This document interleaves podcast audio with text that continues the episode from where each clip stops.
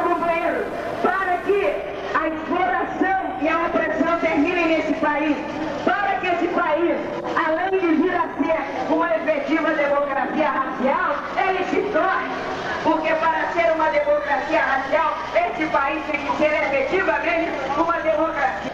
Coisa que não se ensina às nossas crianças nas escolas, as nossas crianças não sabem. E quando eu nossas crianças, estou falando de crianças negras, brancas, amarelas, não sabem que o primeiro Estado livre de todo o continente americano surgiu no Brasil e foi criado pelos negros, pelos negros que resistindo, resistindo à escravidão, se dirigiram para o sul da capitania de Pernambuco, atual estado de Alagoas, a fim de criar uma sociedade uma sociedade alternativa, onde negros, índios e brancos pobres viviam no maior respeito, proprietários da terra e senhores do produto do seu trabalho.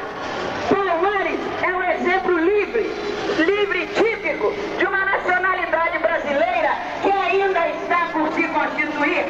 Nacionalidade esta, onde negros, brancos e moças neste momento, lutando para que este país se transforme efetivamente numa democracia. E aí, meus gibeiros, amantes da história e só das duras realidades, porém sonhadores. Gente que levanta, sacode a poeira e segue em frente segurando os rojões. O ano é 2021. Oficialmente, esse é o nosso último episódio, o episódio que encerra a temporada 1 da nossa série de podcast Na Beira do Rio. Eu, Andréa França e Elone Carini temos muita satisfação por cada um que nos acompanhou, participou, construiu, subiu e desceu rios diversos em nossas remadas até aqui. Do Rio Mais Belo com a linha do Equador, ou mais precisamente da cidade de Santana, no estado do Amapá, agradecemos por sua companhia. De onde você está? Então fique conosco, que nosso tema de hoje merece um tostão de sua atenção. Até que os leões inventem suas próprias histórias, os caçadores serão sempre os heróis das narrativas de suas grandes e heróicas caçadas. Mas que você morra, irmão. Na sua guerra vão nem se lixar. Esse é o X da questão. Já viu eles chorar pela cor do? E os camburão que são Negreiros a rei pra picar Favela em salajão Bomba relógio prestes a estourar. Aí, o tempero do mar foi lágrima de preto. Papo reto, como esqueletos de outro dialeto. Só desafeto, vida de inseto imundo. Indenização, fama de vagabundo. Nação sem teto, Angola, Queto. Congo, Soweto, Eto. Maioria nos guetos. Monstro sequestro, capta, tez, rápida. Violência se adapta. Um dia ela volta pro seis. Tipo campo de concentração. Prantos em vão. Quis vida digna, estigma, indignação. O trabalho liberta ou não? Que essa frase quase que os nazis varrem judeu. Extinção, depressão no convés. Há quanto tempo nós se fode, tem que rir depois.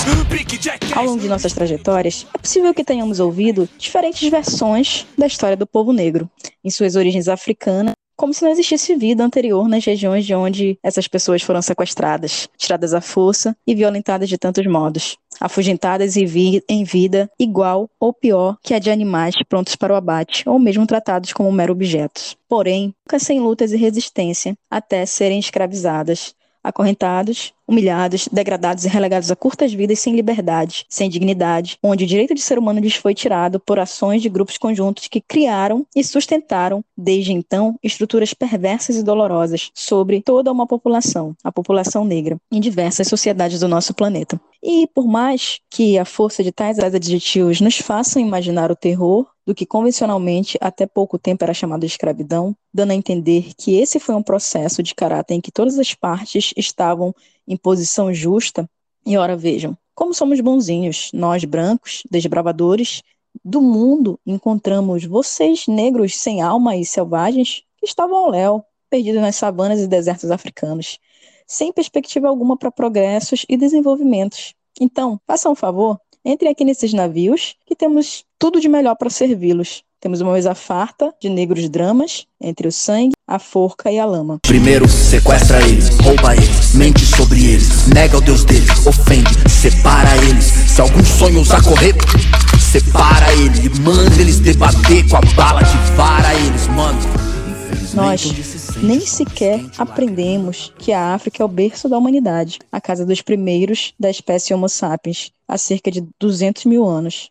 Desconhecemos os patrimônios culturais, monumentais, que foram criados por civilizações inteiras, histórica inestimável, mas que na cultura ocidental foram representados de outras formas. Algumas dessas representações traziam a naturalização do trabalho escravo, como no caso das artes, as pinturas pejorativas de negras escravizadas e embranquecimento de suas origens, como é o caso da civilização egípcia retratada nos cinemas em meados do século XX, com o boom da indústria cinematográfica. Ou mesmo nos livros de história, Todos esses sujeitos estavam relegados ao esquecimento ou lembrados quando o termo escravidão discussões e enredos. Compreendemos que há pontos diversos, complexos e dinâmicos, sobre os quais faz importante e hoje dar alguns passos nesse sentido, tendo a convicção de que não conseguiremos alcançar a amplitude dos desdobramentos possíveis.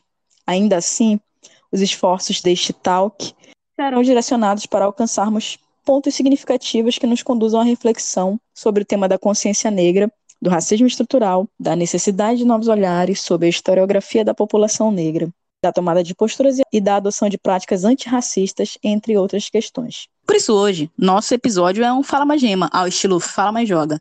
Um talk show especial que estará rolando na beira do rio. Eu, Andréa França e Eloane Carine nos permitiremos falar, cada uma do seu lugar de fala. Não há personagens ante ao tema de hoje, mas nos empenhamos em construir um episódio que seja um instrumento de poder construtor, ao repartirmos nossas falas e visões aqui neste momento, pois acreditamos que esse é um dos principais conduzir a futuros mais humanos, solidários, igualitários possíveis. A tomada de consciência e diálogos múltiplos que abracem e unam mais que segreguem-nos em torno de temas tão urgentes e ainda fundamentais. Então, Elo, como você acredita que possamos recontar a história do povo negro? É possível? Bem-vinda, Elo. Ai, obrigada. Eu primeiro começo dizendo que muito feliz por fechar assim essa primeira parte, né, dessa nossa série de podcasts com esse tema. Um tema aqui nós vamos compartilhar aqui as nossas visões, as nossas percepções. E eu começo dizendo que eu mesma estou em processo contínuo de reconstrução do olhar sobre a história, algo que nós duas, né, nós estamos construindo, reconstruindo muitas percepções sobre a nossa própria história. E é algo que a sociedade ainda é resistente, que não consegue aceitar facilmente, sabe? E Reescrever a história pode até ser mais simples se nós pensarmos em questões materiais, por exemplo, questões normativas, uso de documentos históricos, de fontes documentais, ou mesmo trazer autores indispensáveis para o centro das discussões. Nos últimos dias, nós compartilhamos vários deles, uh, trabalhos, pensamentos, como o do Milton Santos, Lélia Gonzalez, Abdias Nascimento, Angela Davis. Né? Exatamente. E tantos outros, assim, de diferentes áreas de conhecimento e de diferentes práticas, incluindo as artes, a produção cultural e tudo aquilo que ajuda, que traz elementos balizadores na construção do conhecimento, na construção do pensamento da sociedade. Só que recontar, reescrever pode até parecer mais simples se a gente olhar por esse lado. Só que recontar a história não é tão simples assim, sabe? Recontar, internalizar uma nova visão.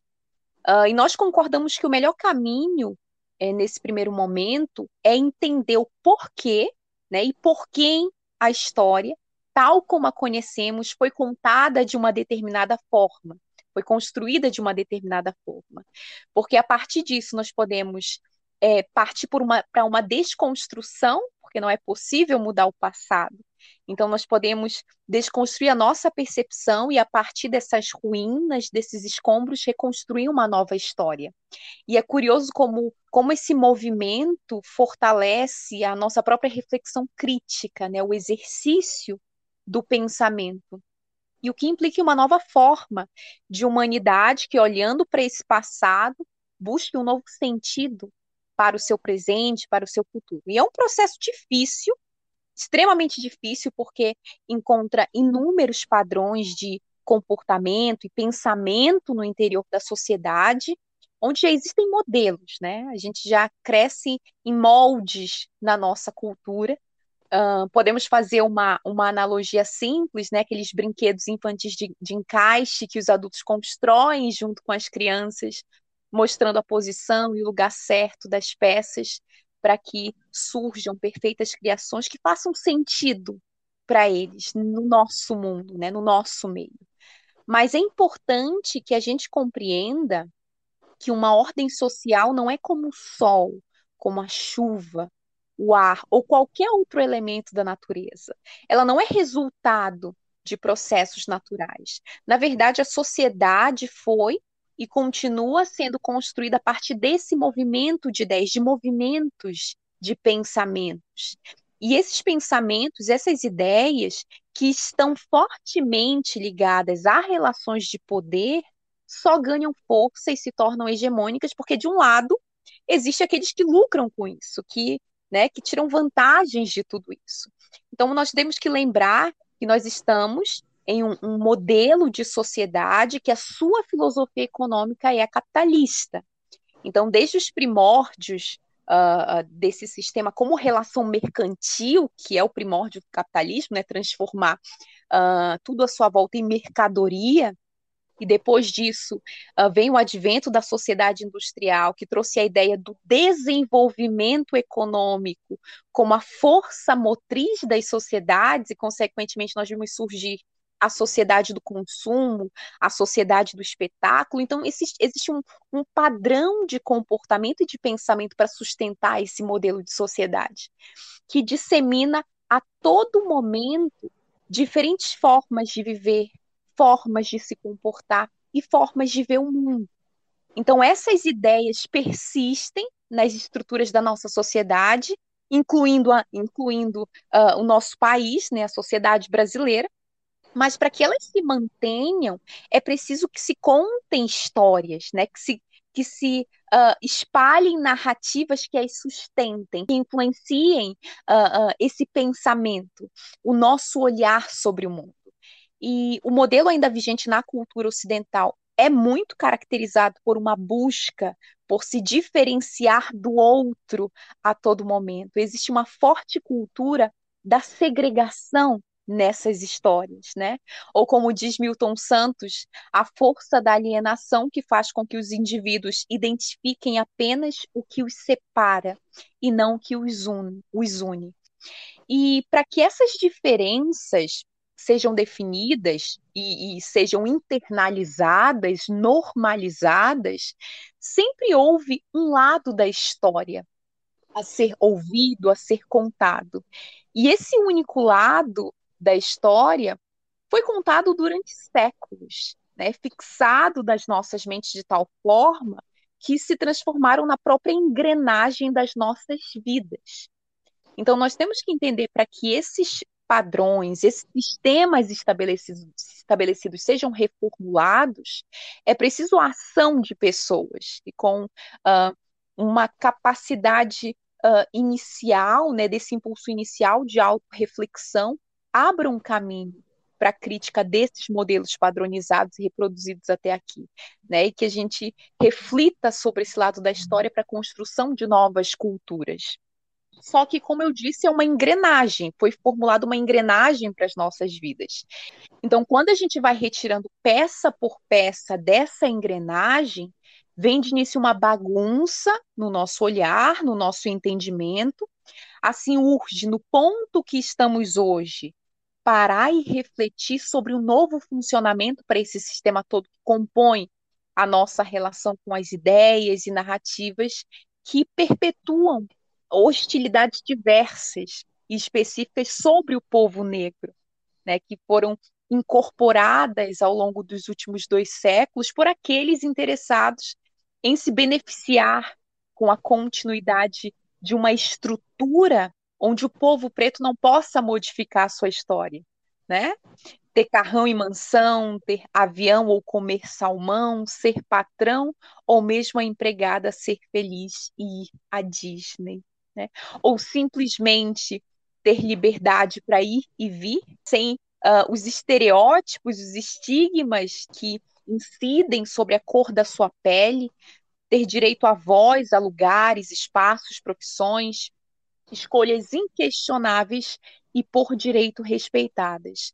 Então, no sistema vigente, em pleno século XXI, na era da informação, a burrice, o crime e o sadismo estão no posto da presidência da República, uh, ali em várias formas do governo do Brasil, que dá suas cartas como quem o jogo onde interessa manter um sistema apodrecido, um sistema retrógrado, que eternize a negação do racismo estrutural, a negação da nossa própria história e se empenha na reforma de novas senzalas para pretos, pobres, indígenas e todos aqueles que vivem à margem da sociedade uh, elitizada e que se acham proprietários uh, do Brasil, né? se apropriando não apenas das riquezas individuais, mas coletivas de uma quantidade tão grande de pessoas desafortunadas, abandonadas e humilhadas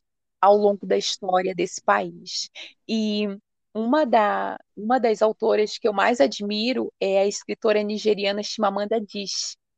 Uh, e ela tem uma, uma palestra no TED que se transformou em livro. Ela fala sobre o perigo de uma história única, onde ela sintetiza muito bem tudo isso que eu acabei de pontuar aqui. E ela tem também um ótimo senso de humor.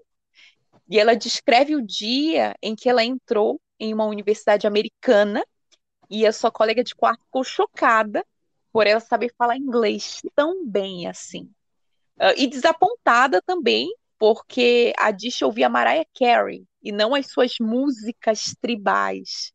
Ela também presumiu que a Dish não sabia usar um fogão, mas o que mais marcou a escritora foi o fato da sua colega sentir pena dela, simplesmente por ser africana.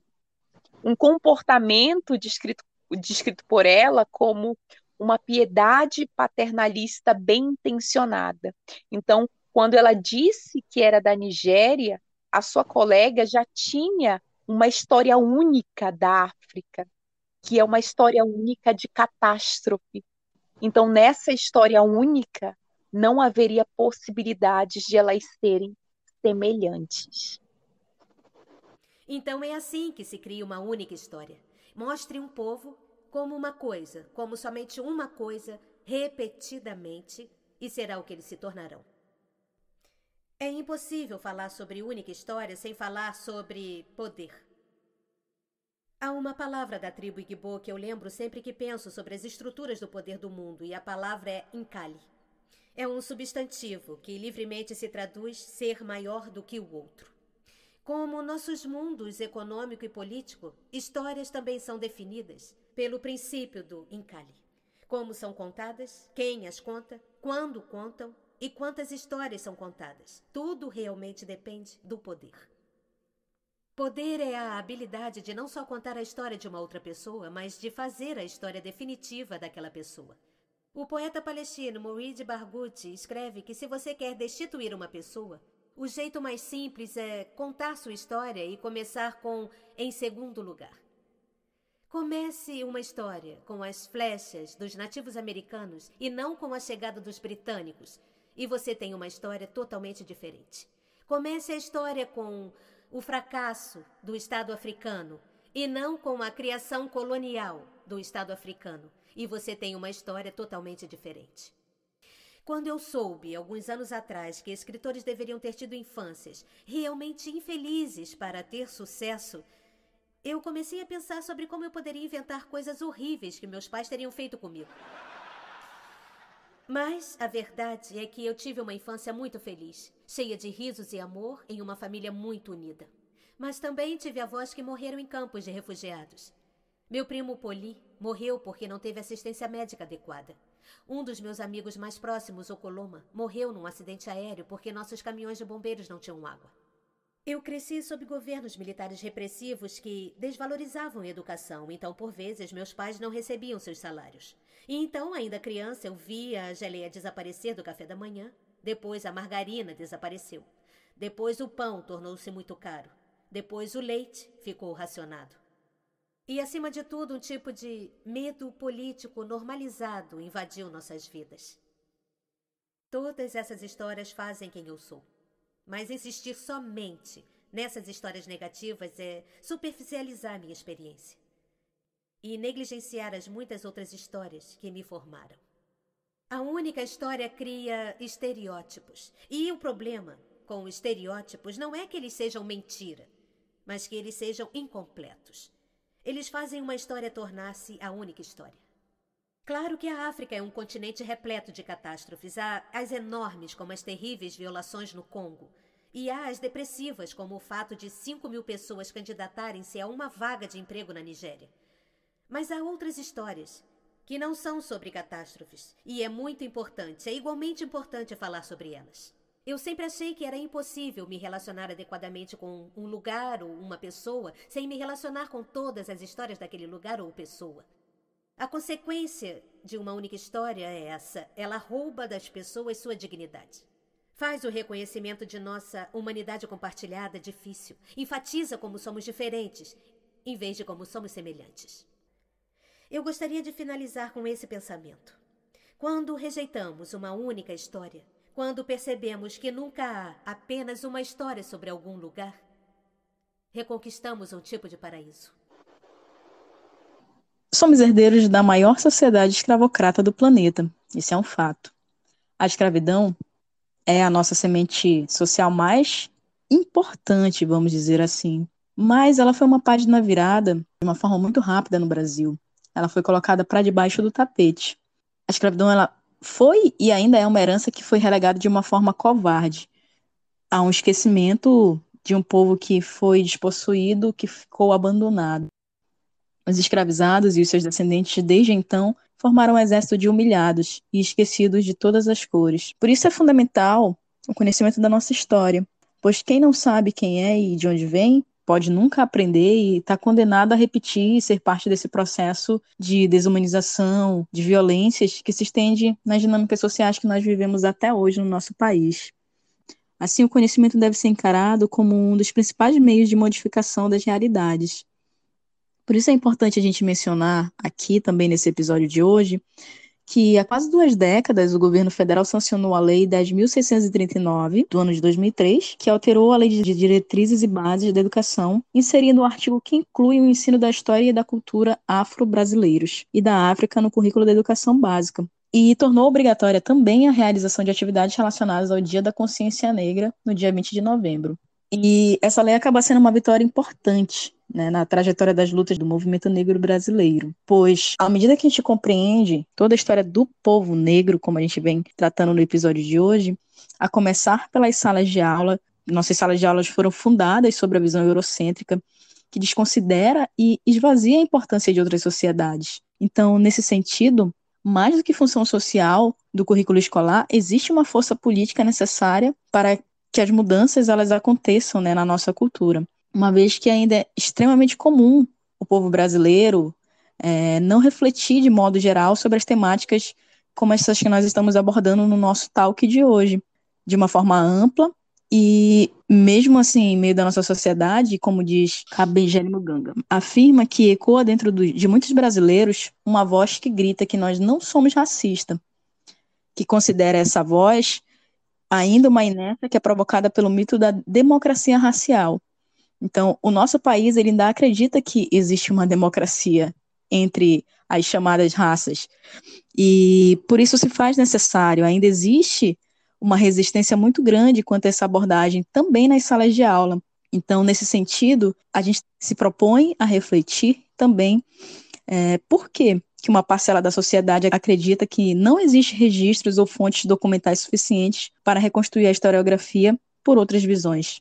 É, você consegue ter mais ou menos algum tipo de proposição para essa pergunta, Elo? Como que a sociedade consegue ter essa força para afirmar que não existe historiografia para reconstruir a visão do povo negro aqui no Brasil ou, de modo geral, no mundo? Sim, a gente pode é, começar, né, é, refletindo uh, que diferença faria, por exemplo, nas nossas vidas se nós, nós soubéssemos que a primeira romancista brasileira foi uma mulher negra, chamada Maria Firmina dos Reis, que publicou Úrsula em 1859 e em 1887 publicou o conto A Escrava. Mas uh, não vemos em sala de aula com a mesma frequência que vemos Castro Alves. E se, por exemplo, nas artes nós víssemos o retrato imponente de uma grande rainha, Teresa de Benguela, que no século XVIII governava ali o seu quilombo de forma magistral, com um sistema de defesa bem definido e atividades produtivas super organizadas. Ou se nós soubéssemos que a África subsaariana resguardava avançados conhecimentos da ciência, como os vestígios dos observatórios astronômicos, já com as evidências dos estudos sobre o sistema solar, encontrados em diversas regiões muito antes do período da expansão imperialista europeia. Então, que, que, que impacto isso, essas informações todas um, teriam na nossa vida, né? Então, nossos caros tibeiros, ora, não foi nos dito que quem inventou o rock and roll foi uma mulher negra, Sister Rosetta Tarp, que tinha um programa gospel nos anos 30 e 40, e entre seus fãs estavam Elvis Presley e Bob Dylan, ou que Katherine Johnson, Dorothy Vaughan, Mary Jackson, cientistas da NASA, desenvolveram cálculos matemáticos que alçaram as viagens espaciais, a corrida espacial americana Falamos ainda da tia Ciata, símbolo da resistência negra no Brasil pós-abolição, que foi uma das figuras mais influentes para o surgimento do samba carioca, quando a prática ainda era proibida por lei.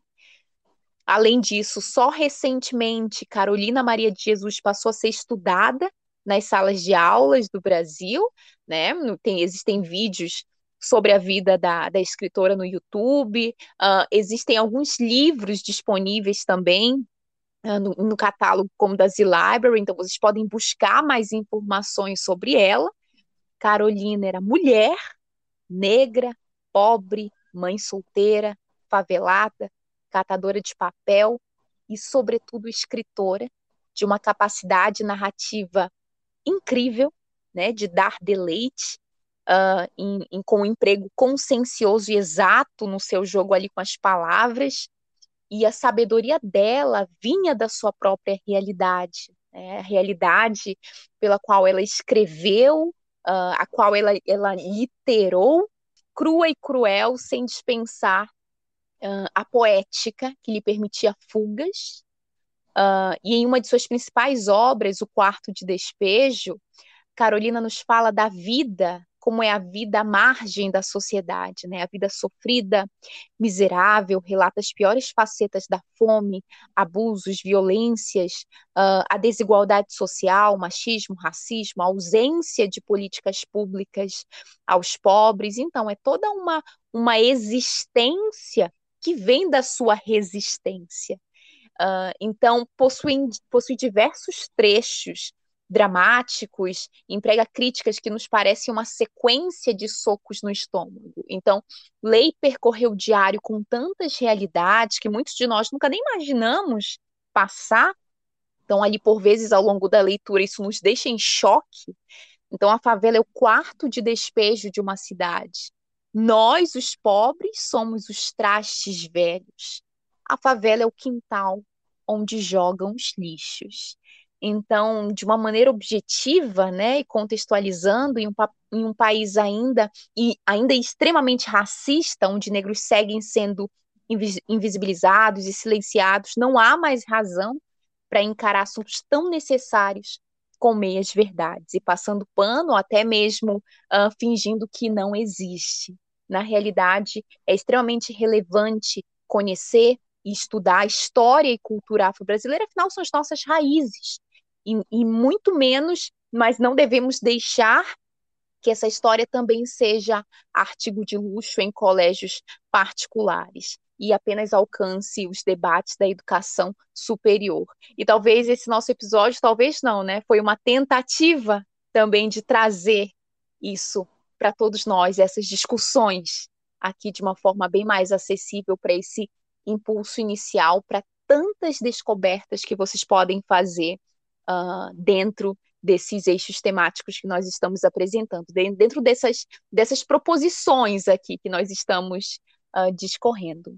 Agora, sobre a pergunta em específico da Andrea, uma questão muito debatida, né, dessa suposta ausência de fontes e fatos documentais ou literatura escrita sobre a história da África, que seria o principal argumento para que não se utilize, por exemplo, outros autores e, continue, e continue com a literatura clássica, é importante nós entendermos que a maioria dos escritos africanos vem de outras línguas, como o autor José Rivas Macedo, no livro Desvendando a História da África, diz. Ali ele traz é, discussões muito bacanas sobre a história da África, sobre os estudos a respeito dele e como está sendo adotado dentro do contexto da educação no Brasil, em sala de aula, como está sendo desenvolvido.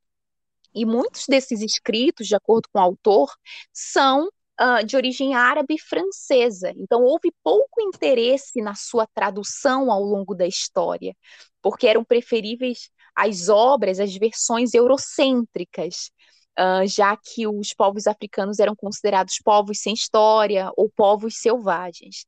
E, além disso, ao longo do século XX, essas versões também dividiam a abordagem da história africana em três períodos principais: o pré-colonial, até o século XIX, o colonial, até meados do século XX, e o independente, até o presente, ou seja, uma divisão com base nos olhos do colonizador.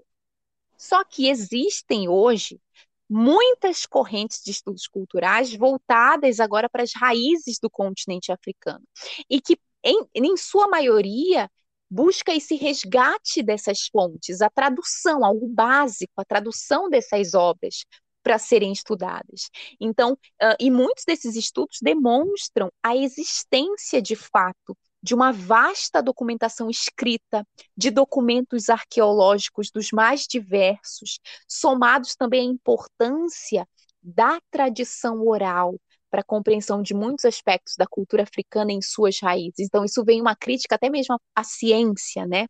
Uh, de não olhar também para a tradição oral como uma fonte de conhecimento, de construção também do conhecimento. E o mesmo autor lembra que também vários escritores muçulmanos, muitos africanos, também deixaram muitos documentos escritos de suas observações pelo continente. Além disso, a cultura material também é vasta nesses territórios, mas pouco explorada. Então, de uma forma geral, muitos autores escrevem que existem diversas possibilidades de trabalho em sala de aula, desde o investimento na capacitação de professores, até na reestruturação dos livros didáticos, a tradução de fontes documentais, que deve ser um movimento global, desse, porque é a história da humanidade, é a nossa história. E, além disso, as atividades socioeducativas e culturais para abordagem da história africana em sala de aula, em específico. Então, de, de uma perspectiva ampla, a gente tem que pensar, uh, de fato, em decolonizar a educação, decolonizar a história das vidas humanas. Né? É um movimento primordial para que as mudanças necessárias no pensamento da sociedade, essas que a gente tanto, tanto almeja, uh, sejam realizadas. Uh, o simples fato de reconhecer a existência do outro, reconhecer, entender a origem da nossa pluralidade, que é algo tão com, complexo, assim, é, é, é, na verdade é lido como algo complexo, né? O entendimento da nossa pluralidade, que nós somos uma unidade, uma unidade do diverso e não do diferente.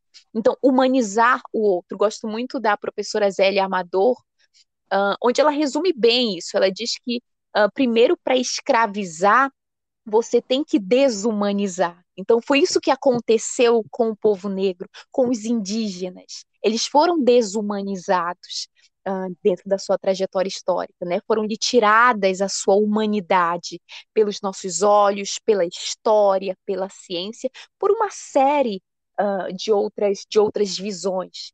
Então, o que foi destruído, na verdade, foi a nossa própria humanidade como um todo. Então, essas mudanças, é, é, essa, essa vontade de que, de que seja construída uma nova sociedade vem e começa pela educação, pela reeducação uh, de populações inteiras. Raio tipo Zayn Bolt, 10 mil volts Ancestrais aplaudem, gravem, tá sem coach Memória longa, pavio curto nesse approach, pá. Digam que o Zika voltou tipo macaco Quadração e frieza, mano Se a barra é pesada, certeza é voltar Pantera Negra. Tipo Pantera Negra. Com e frieza, mano. Se a barra é pesada, certeza é voltar Tipo Pantera Negra Milagre, ela adora milagre. Brota na base, bem Nick Minaj Hora miragem, jato mirage Voos altos, senhor Spock Bonde igual lanterna verde, eu tô bem super choque.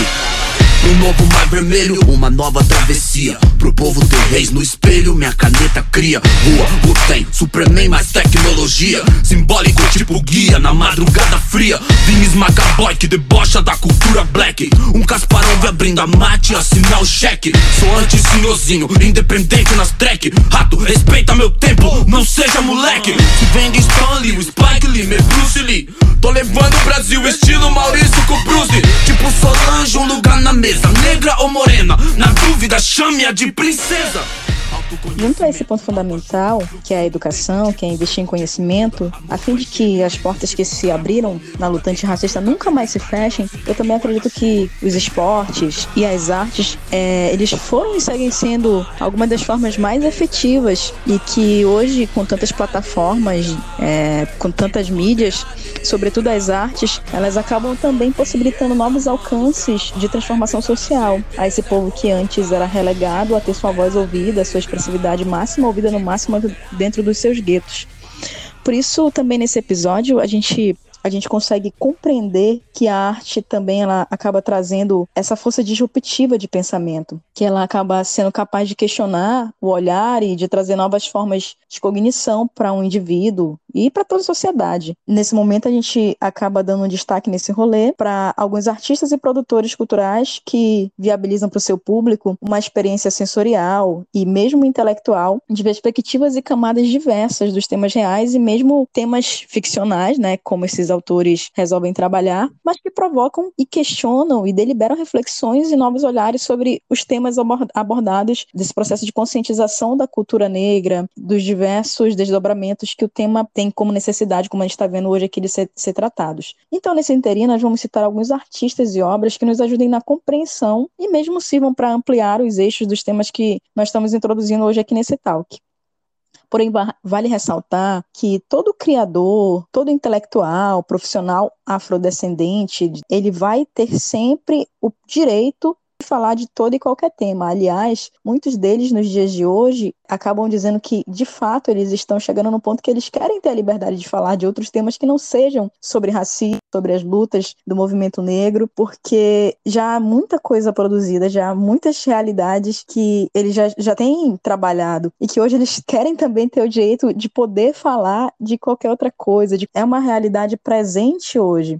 Mas a gente entende que esse programa hoje ele está tratando de bases, né? Está tratando de discussões, como diria Milo Fernandes, a gente ainda tem muito passado para tratar no futuro. Então, assim, a gente dá esse passo para trás, esse passo bem inicial até certo ponto para indicar alguns temas, alguns autores, alguns assuntos que a gente ainda considera fundamentais que não conhecem, nunca se detiveram a olhar, a entender como ainda há pouco a Elo dizia. Esse episódio a gente traz como um pontapé inicial para algumas questões. E assim nós vamos trabalhar algumas referências, começando pelo universo musical. E no universo musical, podemos entender que o rock, o reggae, o funk, o maracatu no Brasil, além da importância musical, são estilos que historicamente se destacaram pela relevância também social, bem como o rap, que faz parte do movimento hip hop, que teve sua explosão né, nos anos 70 nos Estados Unidos e que no Brasil tem uma história muito bonita desde os anos 80, o rap no Brasil ele, ele veio tratando de uma forma muito bonita das desigualdades, bonita sim, obviamente, guardadas as devidas proporções da beleza de cada, da, da arte em si, né? mas ele foi tratando de temas como Carolina de Jesus, não romantizando de forma alguma, mas sempre trazendo a realidade dos fatos. E o rap, ele tratou e trata ainda nos dias de hoje as questões sociais, como as desigualdades, a violência policial, o tráfico e uso de drogas, as consequências disso, a ineficácia do, da justiça, né, perante esse povo marginalizado que foi deixado às margens de iniciativas do poder público, o desrespeito aos direitos humanos, o desemprego, as aspirações de consumo. O rap trata também da pobreza, da miséria na infância, as más condições de trabalho, do cenário político, versa sobre crime organizado, sobre a vida nas prisões, do holocausto urbano.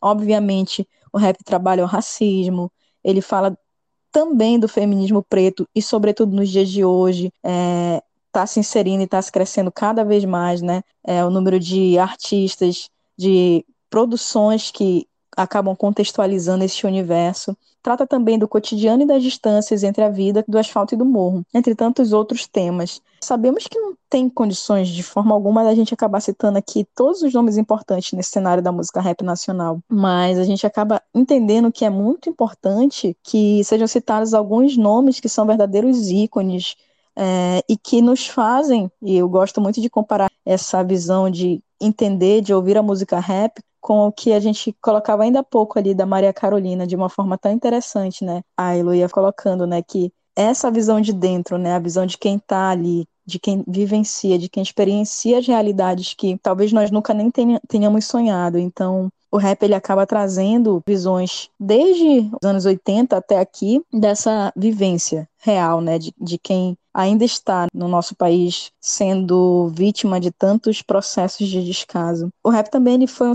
machista, né? Masculino e machista, mas que tem muitas mulheres que estão galgando seu lugar, trabalhado dobrado, como é comum, né, no ambiente em que você traz toda essa estrutura patriarcal. A mulher trabalha, é, as mulheres e as rappers tentam em muitos discursos que eu acabei ouvindo é, ao longo de, dessa minha vida que gosta, de que sou amante de, de rap também.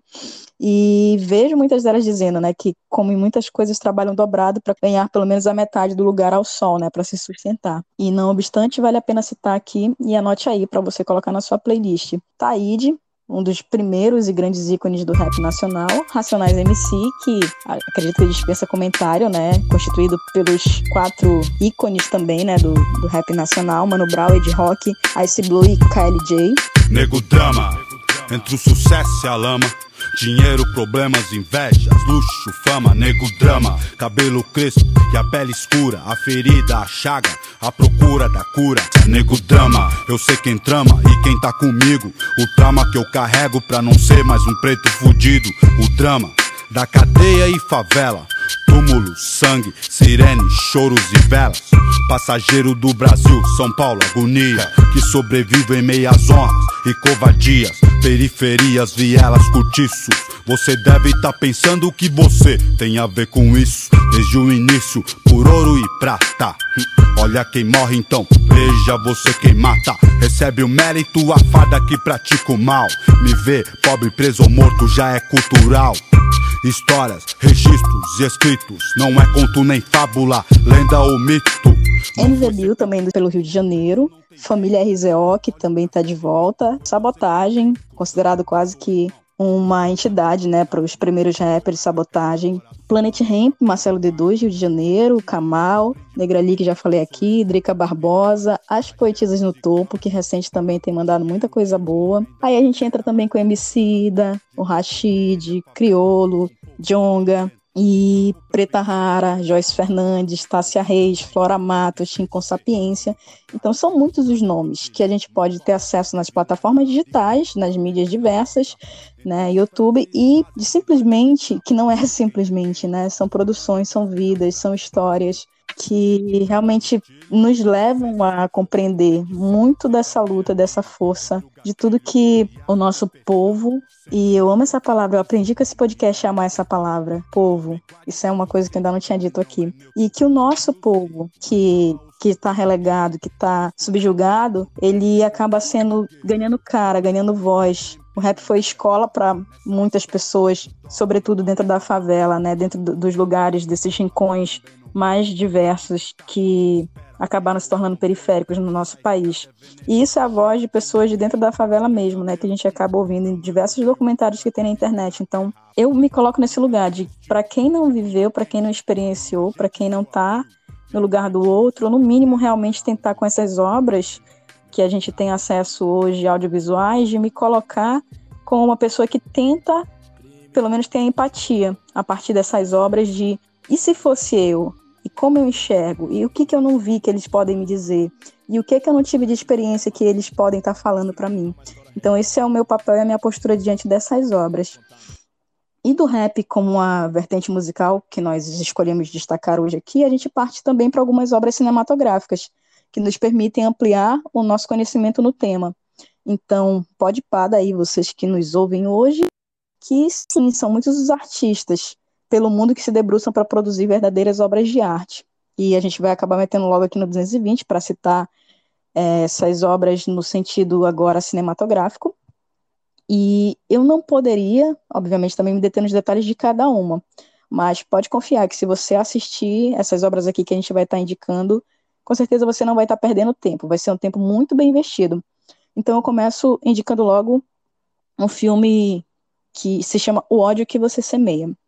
Ele nos apresenta formas de lutar e reagir diante da sociedade racista. E, assim, de todos os filmes que eu já assisti dentro desse tema, eu lhe indico, comece por esse. Comece por esse, O ódio que você semeia. É um filme muito tocante em muitos aspectos. Também indico, dentro desse tema de luta de movimentos é, antirracistas, o filme Judas e o Messias Negro, que é recente, é, o filme Selma, Uma Luta para a Igualdade, e também Os Sete de Chicago e Os Infiltrados na Clã. É, são filmes, a maioria deles também produzida por autores negros. A gente tem o Infiltrados na Clã, que é do Spike Lee, que também foi um dos prêmios de. Acho que foi o ganhador do Oscar de 2018, 2019. Temas de luta antirracista também, ao longo dos últimos anos, vem ganhando um grande destaque, né? Dentro desse processo do Oscar, né? Que para alguns é válido, mas é questionável, né? Tudo que está ali, pela questão industrial mercadológica, né? Do, do cinema em si. Mas também vale a gente indicar aqui é, Pantera Negra, que foi um dos destaques, né? Um dos filmes de destaque que ampliou tanto o olhar infantil, mas também o adulto para o universo dos heróis e heroínas negros. É um elenco praticamente todo formado, uma grande parcela formada por atores negros, uma vez que também muitas pessoas passaram a conhecer as guerreiras de Wakanda, né, retratadas no filme. Vale lembrar que elas foram inspiradas em mulheres reais, as Amazonas de Daomé, que eram guerreiras do exército do reino de Daomé, onde é o atual Benin. É um império da África Ocidental que existiu entre 1600 e 1900, mais ou menos.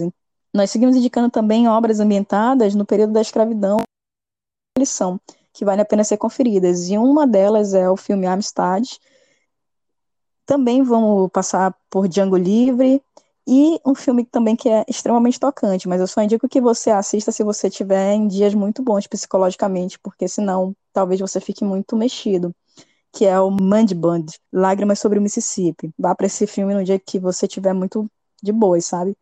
Mas que depois dele você vai ter uma experiência também de olhar de outra forma, né? Para a história e para as tantas dores e sofrimentos que foram infligidos sobre o povo negro.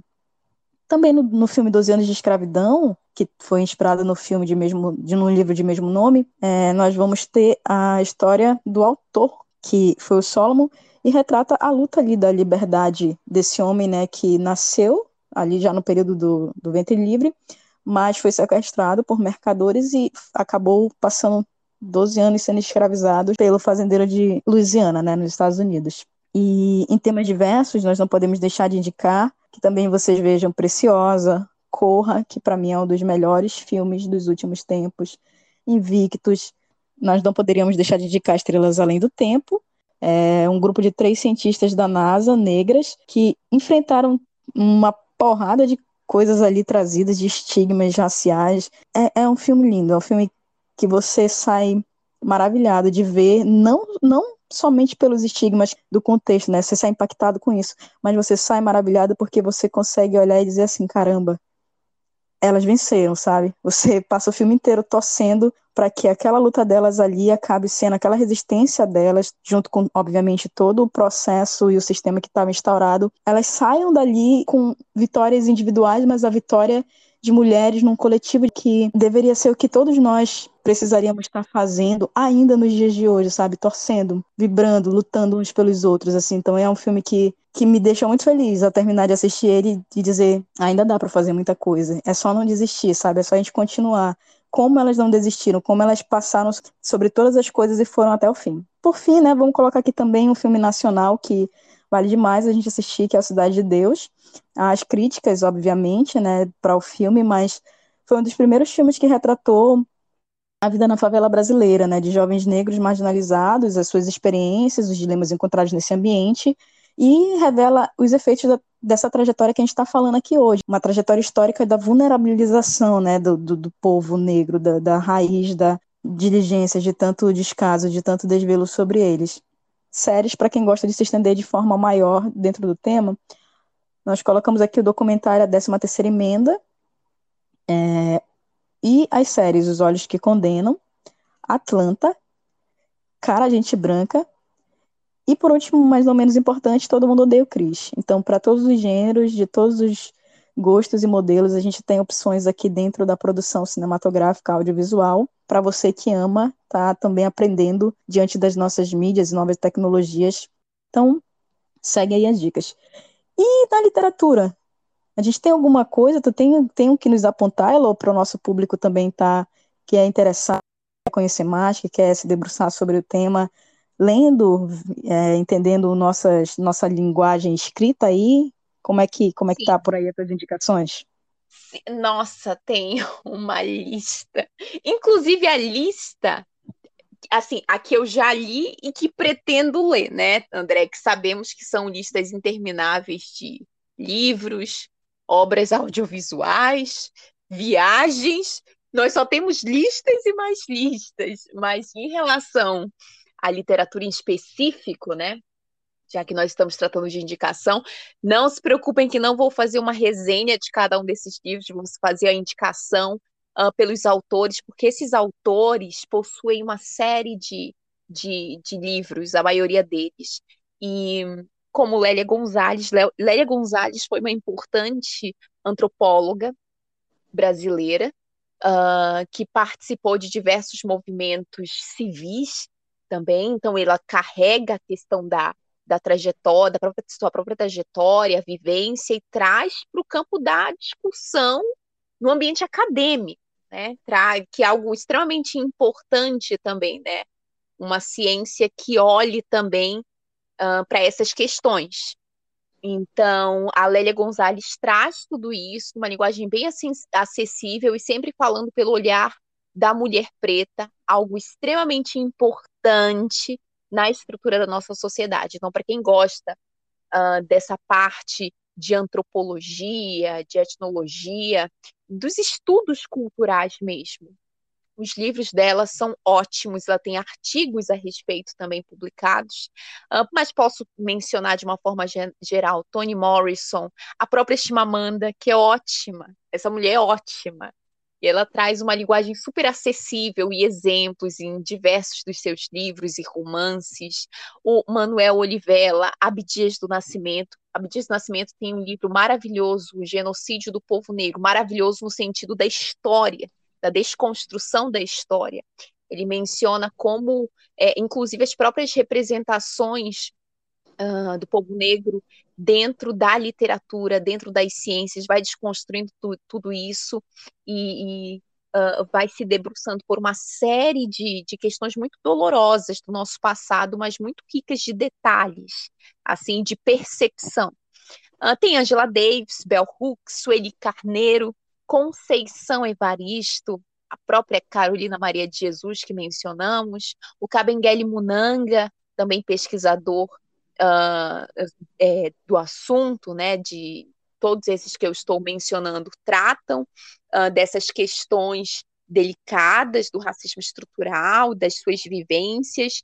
Uh, outros trazem também é, histórias diferentes, né? Como a Andrea mencionou, uh, muitos estão advogando também por falarem sobre outras coisas, eles têm também esse direito de falar sobre outras coisas, de, de contribuir, como é o caso uh, da professora um, da professora Denise Ferreira da Silva, que tem trabalhos muito, muito bacanas é, sobre essas questões, sobre as questões raciais, mas também na área de, de, de política, na área de geografia, interligando diversos, diversos temas uh, em, em relação a essa questão racial. Então é muito interessante ver como ela conecta uh, todas essas relações no pensamento global da, das nossas sociedades. Daí podemos mencionar ainda a Djamila Ribeiro, Riane Leão, entre outras e muitos outros que trouxeram novos olhares para a história do povo negro, a Maria Firmina dos Reis, que eu mencionei no início, a primeira romancista brasileira,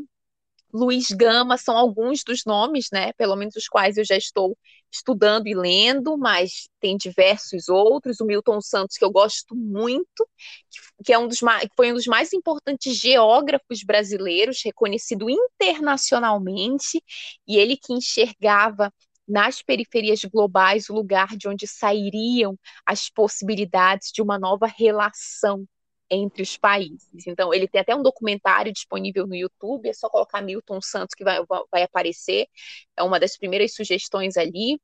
Uh, ele traz também um pensamento muito bonito da geografia em específico, do processo de globalização, retirando aquela percepção da literatura clássica e trabalhando mais as questões sociais, de fato, a questão das mudanças estruturais da nossa sociedade, não apenas a lógica do sistema econômico, que é tão tão priorizado nessas discussões.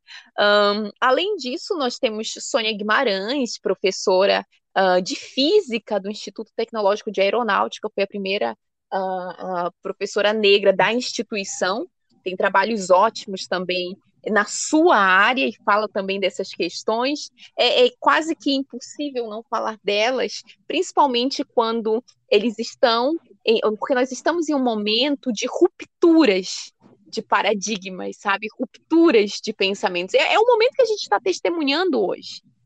Então, é quase que impossível, mesmo eles trabalhando em outras áreas, não tocarem nesse assunto que ainda é muito sensível, né? Porque todas essas referências vieram e continuam questionando uma hegemonia dos poderes dominantes, né? Aqueles poderes que vieram da lógica colonial, de uma lógica que se mantiveram por conta de uma lógica do sistema capitalista, né? Então, o que nós estamos assistindo é, nesse momento, mesmo que a passos lentos, né, é, é, são essas rupturas, essas diversas rupturas nos campos das artes, da ciência, literatura, uh, cinema, uh, política. Então, nós estamos experimentando o que seria uh, esse processo de busca por decolonizar a historiografia brasileira, sabe, por trazer essas questões urgentes e recontar a história das pessoas a partir delas mesmas. E essa reconstrução que justamente tira essa versão clássica, né, essa versão é, eurocêntrica, que é racista, classista e sexista dos fatos históricos, traz justamente o que seria, de fato, a trajetória de existência do povo negro, né? que significa uma nova versão dos fatos, o que é urgente uh, agora, meados do, dos anos de meados de 2021. É uma questão urgente. No pós-liberdade, o negro foi marginalizado, teve a alma aprisionada, com as algemas da desigualdade. Hoje, refugiado em favelas, onde a vida tem suas mazelas combate a miséria, o preconceito e a diversidade, a igualdade e o respeito. Mais do que anseios, também são necessidades. Povo guerreiro, bate tambor, comemora a liberdade, mas a igualdade não chegou. Povo guerreiro, bate tambor, comemora a liberdade, mas a igualdade não chegou ia me também lembrando aqui, é, que a gente vai falando ao longo desse dos estigmas diferentes, né, nos diferentes contextos e períodos de tempo também que o povo negro enfrentou. E ainda há esses diversos resquícios de são, né, agarrados à nossa sociedade, que continuam perpetuando esses diversos modos, formas de preconceito, de desigualdade, de violências. Só que, da mesma forma que esses estigmas eles persistem, os negros também eles nunca deixaram de resistir, né? E por isso também a gente acaba citando esses, essas artes, né? Os esportes, a educação, esses meios todos de mostrar que além dos movimentos sociais, além das diversas outras frentes, sempre houve um movimento de resistência, mas aqui a gente vai também, nesse ponto, nesse momento, entender que muito se fala das conquistas, como, por exemplo, as cotas e a questão de representatividade né, nas séries de TV, ou em filmes, ou muitas, muitas dessas conquistas foram frutos de movimentos e de lutas políticas desses grupos ao longo do tempo, mas poucas pessoas conhecem isso. Então, por que, que as lutas raciais elas ainda precisam existir? Ainda é necessário existir luta racial? Sim, sim. É, é uma questão até de, de olhar para nós, para nós, para nossa própria estrutura, né, da sociedade, o que a gente ainda tem que testemunhar. Então, essas lutas antirracistas uh, continuam existindo porque ainda existe uma estrutura é, é uma, uma, um racismo estrutural ainda latente na nossa sociedade. Porque a gente tem um passado recente mal resolvido com, com a escravização, com boa parte da história do Brasil. A escravização a, acabou há pouco mais de 130 anos. Então, o Brasil foi o último país a aboli-la e também o que mais recebeu africanos escravizados em pelo menos três séculos. Então, são raízes muito profundas, assim, que, que cristalizaram o pensamento da sociedade brasileira, em específico, né? E, e é, é algo muito complexo da nossa trajetória enquanto povo, enquanto povo e enquanto nação. Eu também gosto muito da palavra povo, Andréia. O uso significa muito mais do que nação, porque nação tem uma ligação é. política, né? Uma ligação... O povo é o povo. Uma palavra linda. Sabe? É o que verdadeiramente é. É o que somos. Uhum, exatamente, é o que somos. Então, assim, as cicatrizes são muito recentes, sabe? As, nossas, as nossas estruturas, inclusive tu, tu mencionou comigo recentemente, né, que essas estruturas racistas não foram extinguidas no momento em que os negros deixaram de ser escravos, assim como num, num, passe de mágica. Se acabou a escravidão, acabou o racismo. Não, isso não existiu. A favela e... ainda é senzala. Exatamente.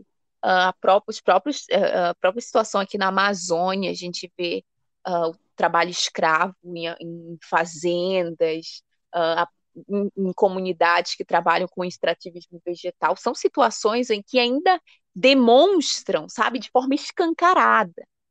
Uh, então, assim, existe algo, é, uh, um, é, é, é, um racismo persistente, é, um, é um, uma segregação persistente na, nossa, na nossa sociedade.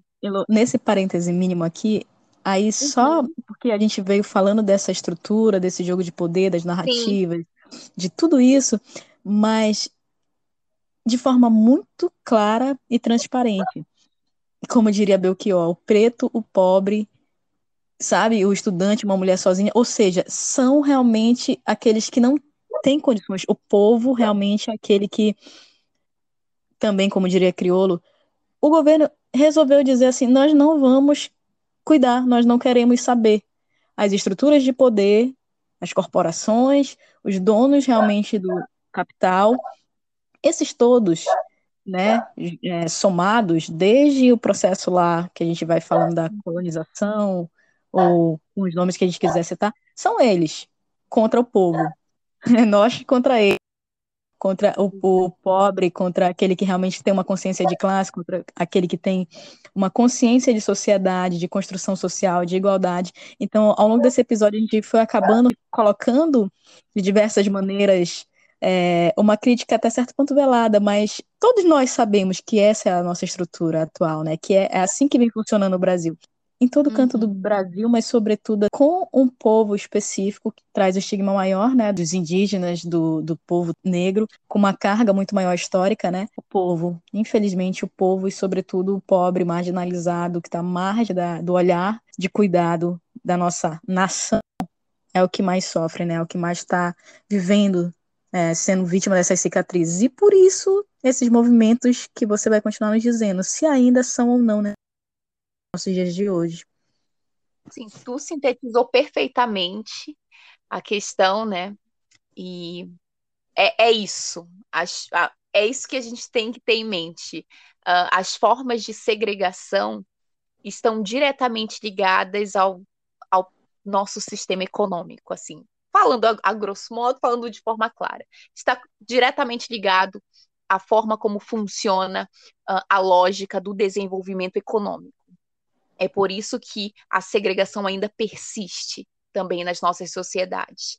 Ah, mas existem outras particularidades, como tu já detalhou, e uh, fazendo uma analogia, inclusive com, com o Muro de Berlim, né, que foi derrubado é, no ano de 1989, ali no cenário da, da Guerra Fria, uh, a literatura sempre, sempre diz, né, de uma, de uma forma emblemática, que mesmo com a derrubada, um muro continua a existir nas mentes das pessoas. E essa analogia é muito boa, porque ela mostra como as construções simbólicas são as mais fortes formas de influência do nosso pensamento, sabe, da nossa visão de mundo. Então, no momento que houve ali uh, a abolição da, da, da escravização dos negros, mas nas mentes das pessoas eles continuavam escravos. Então, quando a gente fala de movimentos dos negros, em específico, na sua esfera política e social, nós devemos lembrar que essas insurreições, né, essas formas de resistência, vieram desde o período da escravização, isso bem antes da abolição. Então, quando a gente pensa em movimentos civis, movimentos dos negros, uh, não é década de 50, 60, ali que eles começaram, na realidade, desde o período da escravização. Porque, ao contrário da imagem dos negros submissos ou resignados, o que era muito característico nas pinturas, é, através da literatura, na realidade, os negros resistiram de diferentes formas, eles nunca uh, se dobraram à dominação. A própria formação dos quilombos é, o, é um exemplo disso. O quilombo é, é, é o símbolo do que foi a resistência do povo negro mesmo antes do, da abolição da escravização. E nesse mesmo período foram registradas inúmeras rebeliões, uh, levantes que levavam o tempo todo as autoridades coloniais a desenvolverem medidas para as suas contenções, para neutralização da força simbólica dos quilombos, principalmente da influência do quilombo dos Palmares. E vale lembrar que as revoltas eram frequentes em muitas partes da América. Podemos citar a Conjuração Baiana, em 1789, que já defendia a independência do Brasil e o fim da escravização. Uh, nós temos a mais emblemática, que é a Revolução no Haiti, que foi a que estimulou outras revoltas organizadas do povo negro. E mesmo assim, após a independência do Brasil, o país ainda se serviu do trabalho escravo, né, testemunhando o levante dos malês em Salvador, considerada a maior rebelião de pessoas escravizadas em solo brasileiro, e a maioria dos combatentes era muçulmano, isso daí tinha Nagô. Então eles lutavam contra a dominação dos seus corpos, dos seus pensares, das suas artes e pela liberdade religiosa. Então, essas, todas essas revoltas uh, aceleraram o processo de abolição da escravização no país. Uma ação que foi exigida pela Europa, principalmente a Inglaterra, né, uh, que vivia ali o apogeu da Revolução Industrial, e era apoiada pelas elites industriais brasileiras, porque a gente já tinha um sistema de oligarquias agrárias, né, o país era uh, é, essencialmente, essencialmente agrário e se valia do trabalho escravo. Mas uh, uh, a Europa precisava do escoamento da sua produção industrial, né, que precisava ser nutrida pelo trabalho assalariado, e existia interesse das elites brasileiras, das elites industriais, da industrialização do país. Então foi uma série de questões ali que, que forçaram, forçaram a abolição da escravização de pessoas. Então é importante entender desse momento de abolição que os negros libertos foram deixados à própria sorte. A, abolição não foi seguida por uma reparação, não existia nenhuma política pública de educação ou trabalho para os negros libertos. Na verdade, as relações raciais ainda eram muito parecidas com as do período da escravização, só que de forma simbólica, sabe? Porque na lei eles já, já, eram, já eram negros libertos, né? Então, eles continuaram a ocupar os mesmos postos de trabalho, né, aqueles considerados de menos prestígio social, o que perpetuou ao longo dos anos a ideia de que os negros só deviam estar nessas posições inferiores, né, daí que veio essa inferiorização uh, do, do povo negro, eles deveriam ocupar essas posições baixas, menos qualificadas de trabalho, eram negados o acesso à educação também. Então, uma, tudo isso uh, uh, contribuiu ao longo do tempo para sua marginalização, para inferiorização e principalmente para colocação de obstáculos para sua ascensão social. Então, o que a gente viu ao longo dos anos foram renovadas formas de violências e preconceitos presentes até hoje na estrutura das nossas sociedades. Então, quando a gente discute essa questão do racismo estrutural, as pessoas uh, tentam trazer esses fatos do passado, dizendo que simples, o simples fato da, dos, dos, negros terem sido libertos, uh, o racismo, a segregação acabou por aí, mas não foram formas renovadas ao longo do tempo. E se existem formas renovadas de violências e preconceitos, existem formas renovadas de revoltas, de movimentos pelos direitos. E foi o que aconteceu com as revoltas do, com as revoltas do movimento negro, que ganharam no século XX a forma dos movimentos pelos direitos civis. Então, são uma continuidade dessas insurreições uh, do povo negro. E uma das mais famosas organizações foi a Frente Negra Brasileira, teve uma uma duração um pouco controversa, mas foi uma das maiores organizações do Brasil, fundada em 1931, e que lutava pela integração, conquista do povo negro em diversos setores da sociedade, além de promover ações socioeducativas, uh, culturais, mas foi uh, dissolvida lá em 1937. Mesmo assim, acabou influenciando diversos outros movimentos que surgiram no Brasil, América Latina, Caribe, nos anos subsequentes.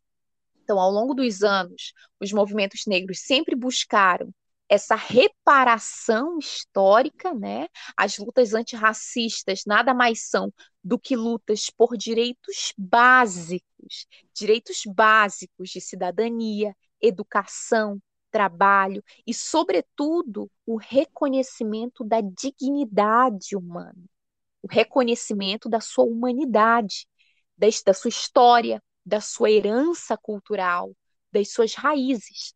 Então, esses movimentos ainda existem porque as estruturas racistas ainda, ainda afetam a existência do povo negro. Uh, eu, fico, eu, eu sempre fico é, refletindo, Andréia, sobre isso a todo momento. Como alguém, alguém uh, de forma deliberada tenta atingir a existência do outro. Assim, é, é algo que, que ainda não consigo entender completamente. Eu sei que vem de uma ignorância, vem de uma questão cultural, mas eu acredito profundamente nessa mudança, nesse dinamismo, nessa mudança de pensamento, de forma de ver o mundo, mas é uma cegueira, sabe? É uma cegueira gosto muito de José Saramago quando fala sobre isso, aniversário sabe? dele de hoje. no. Oi? Seria aniversário dele hoje. Ó, é assim, é, são pessoas que estão no mundo e não enxergam o mundo, sabe? E uma série de outras, de outras, de outras uh, questões que ele aborda, mas eu sempre fico refletindo sobre isso, como a existência de uma pessoa te, pode afetar tanto outra, sabe?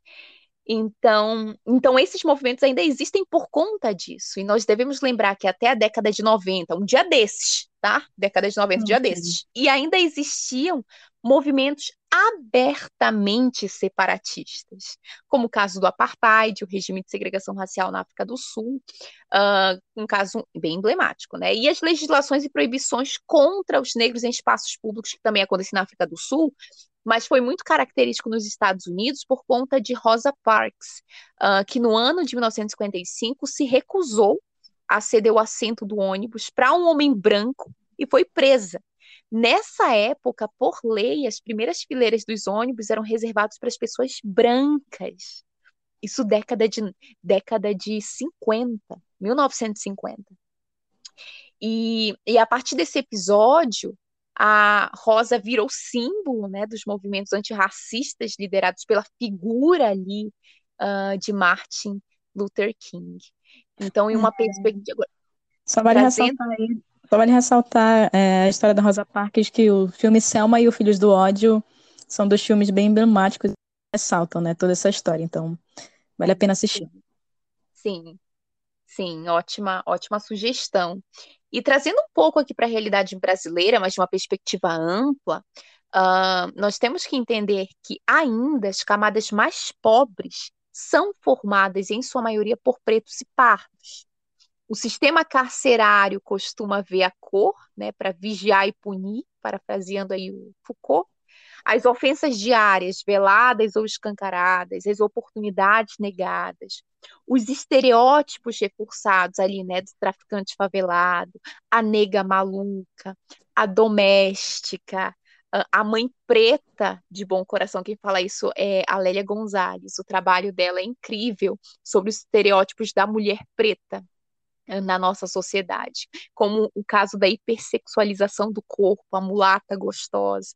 Então, uma, uma série de, de estereótipos que, que, que, ficaram ali impregnados no imaginário uh, da nossa cultura.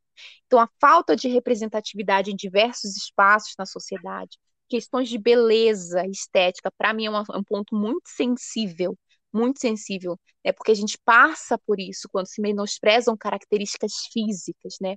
O cabelo duro, a pele suja, o nariz, nariz de batata, que são uh, uh, são questões que afetam e muito a autoestima, a percepção sobre nós mesmos, sabe? É algo que afeta de uma forma uh, uma pessoa que que reflete isso para o resto. É, é, um período enorme, assim, são, é um longo tempo de aceitação, sabe?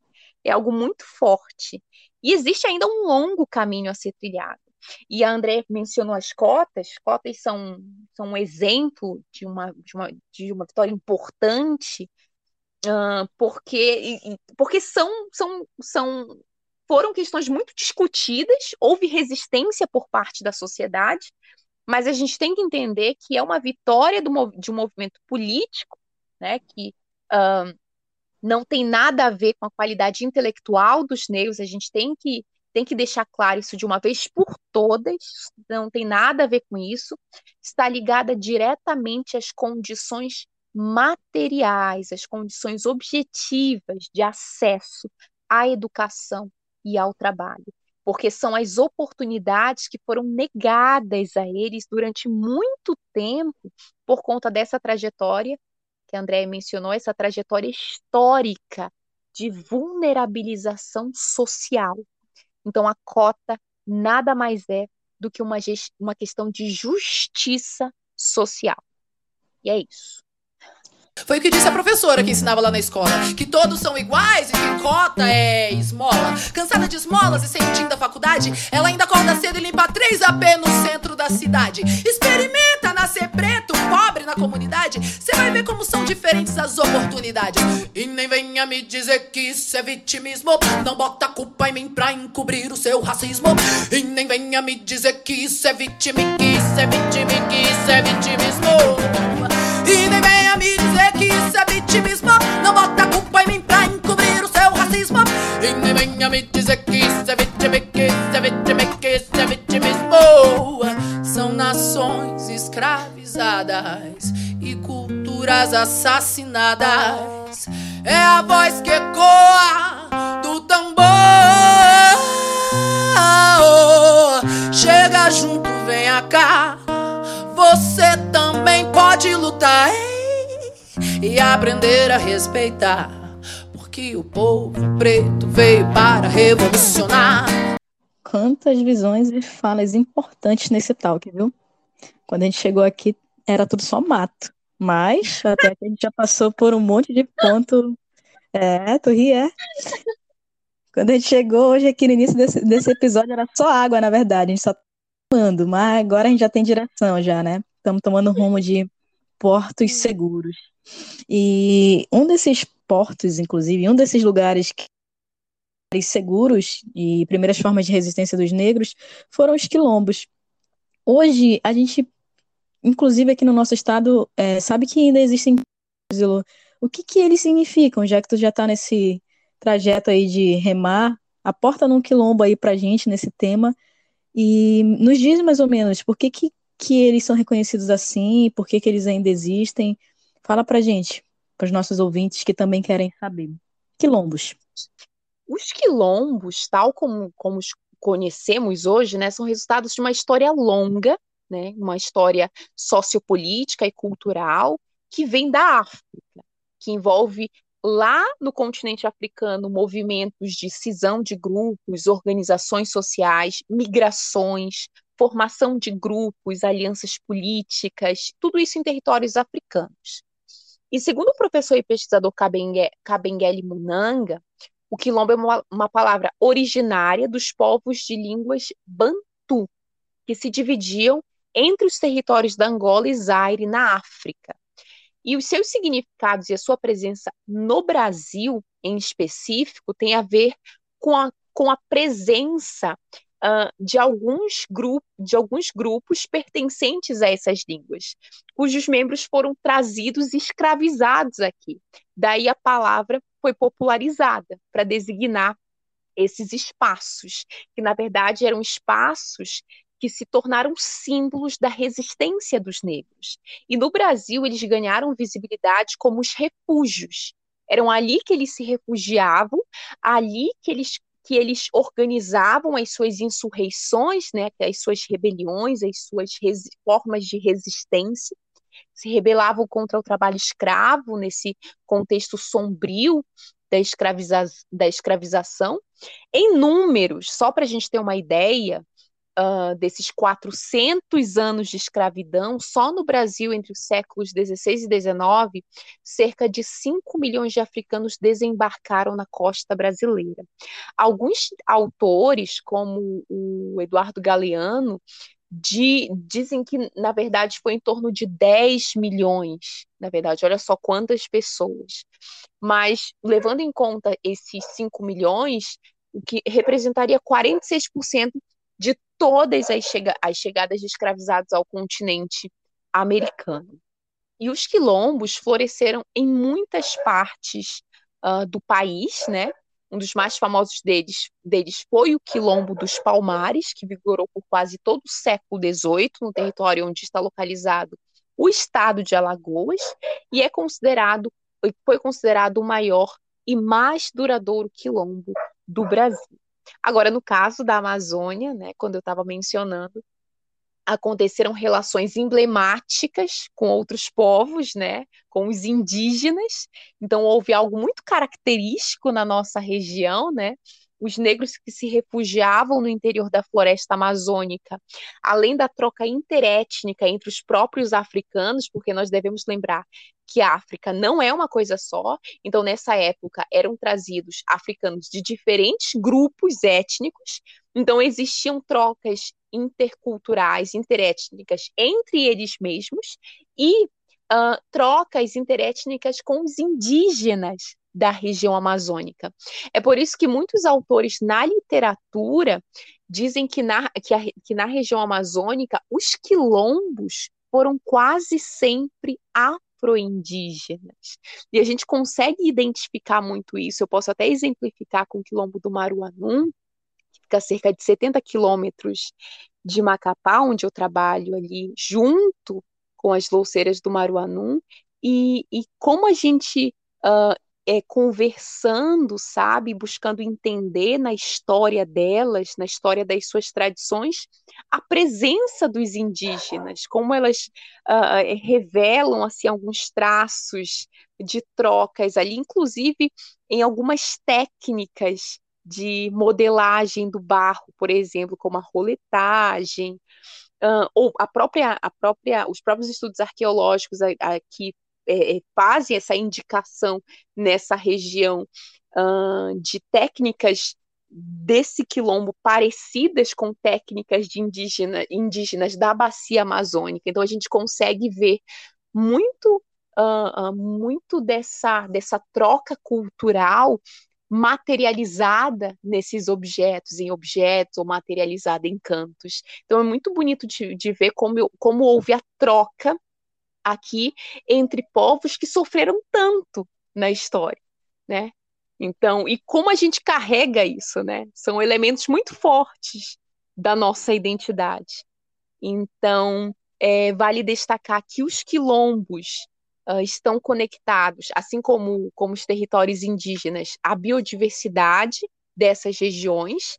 Portanto, eles, os quilombolas e os seus descendentes, tornaram-se também como os indígenas guardiões dos ecossistemas, por terem desenvolvido sistemas únicos de uso comum dos recursos naturais, uh, desenvolvido, redesenvolvido relações de coexistência nesses espaços onde reproduzem as suas práticas culturais. Então, nós devemos lembrar que os quilombos serviram também e continuam servindo para resguardar a própria identidade e memória do povo negro. Então, nesses espaços foi possível, ao longo do tempo, a manutenção dos seus costumes, das suas tradições, das suas artes, oralidades, saberes, fazeres, a manutenção de todo o seu acervo, do que seria a sua história cultural, do que seriam as suas raízes.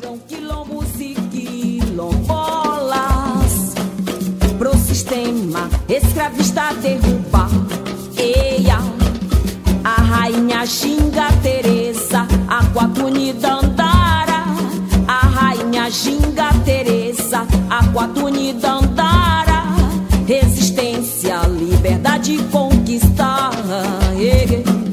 Resistência, liberdade conquistar. Luísa Maim, na revolta malê. Luísa Maim, na revolta malê. O contra apartheid, Benedita mulher Andresa Dudu e Celeste, símbolo resistência atual. E... Quantas falas bonitas, viu, Ilon? E por isso também hoje nós estamos no tal, falando e remando, que coloca sempre o bora e rema e essa conjuntura de quem está na beira do rio remando, o remo e estar remando significa essa forma de estarmos agindo, estarmos nos direcionando para algum tipo de ponto diferente do que a gente está hoje. Então, sempre que a gente vai falando aqui, a gente já vai sendo também direcionado, né? De que nós não podemos parar também, né? De remar. Só para descansar às vezes e tudo mais, mas nosso caminho segue na beira do rio. Então, te ouvindo falar, é, alguns termos, algumas terminologias foram sendo acrescentadas, na verdade, ao longo da nossa discussão aqui, de modo geral, mas a gente ouviu, por exemplo, o termo raça, questões raciais, o termo preto, negro, afrodescendente, é, afro-brasileiro. O que, que é correto dentro desse contexto da linguagem, das terminologias, das discussões, nesse sentido hoje a gente está empregando? Como que tá? Que pés anda, andam essas discussões é, quanto aos termos que a gente deve usar, né, de modo geral? Também eu acho que possa ser dúvida do nosso público, dos nossos ouvintes, que às vezes estão perdidos no tiroteio aqui. A gente está no rolê, mas a gente não sabe como chamar, a gente não sabe o que dizer, a gente fica assim meio perdido, a gente deve ter vergonha de falar, de não falar. Como que está funcionando isso? Sabe dizer? E nós mesmas estamos, nós mesmos estamos discutindo isso antes mesmo dessa gravação, né, para tentar tentando entender também, né? Mas algumas questões que já temos ali um consenso, Uma delas que é sempre bom lembrar que é, na linguagem existem formas também de dominação, então é sempre importante observar a carga histórica dos termos, a sua origem, o seu contexto, o seu uso. Mas, de uma forma geral, só para esclarecer questões uh, básicas assim de termos, o termo raça, em específico, não é utilizado mais para diferenciar grupos étnicos. Na verdade, o próprio conceito, só existe uma raça, a raça humana. Né? O conceito, mas o próprio conceito de raça empregado nessas discussões é oriundo do chamado racismo científico, que nada tinha de ciência, tá? Elaborado na Europa e que na verdade foi só uma ideia, uma ideologia, né, para justificar a dominação dos povos africanos, né, como povos selvagens, bárbaros, tudo menos menos humanos. E ao longo do tempo a subjugação do povo negro. Então esse conceito, como ele foi, uh, como ele foi uh, escrito, né, como ele foi propagado, passou a alimentar diversos movimentos discriminatórios e de segregação. Um deles é, é o movimento dos intelectuais brasileiros, né, de, que disseminavam estereótipos e preconceitos contra os negros brasileiros e o continente africano. Esse pensamento também alimentou os movimentos separatistas, como a eugenia no Brasil, o nazismo na Alemanha, o apartheid na África do Sul, assim como os grupos de ultradireita, como o Ku Klux Klan, e outros né, que ainda germinaram e persistem infelizmente até o presente. E é importante mencionar que dentro dos estudos culturais o termo raça ainda aparece para discutir questões muito específicas, onde o seu conceito é importante, é determinante para que se compreenda um determinado tema ou uma problemática. Então é por isso que ele ainda é utilizado em algumas discussões acadêmicas. Agora, sobre o uso dos demais termos, nós devemos entender sempre a dinâmica dos códigos de linguagem, né? E como isso muda com o tempo, porque, como eu disse, a cultura é dinâmica, né? A cultura muda. E essa mudança reflete na forma como nós nos comunicamos, como empregamos as palavras.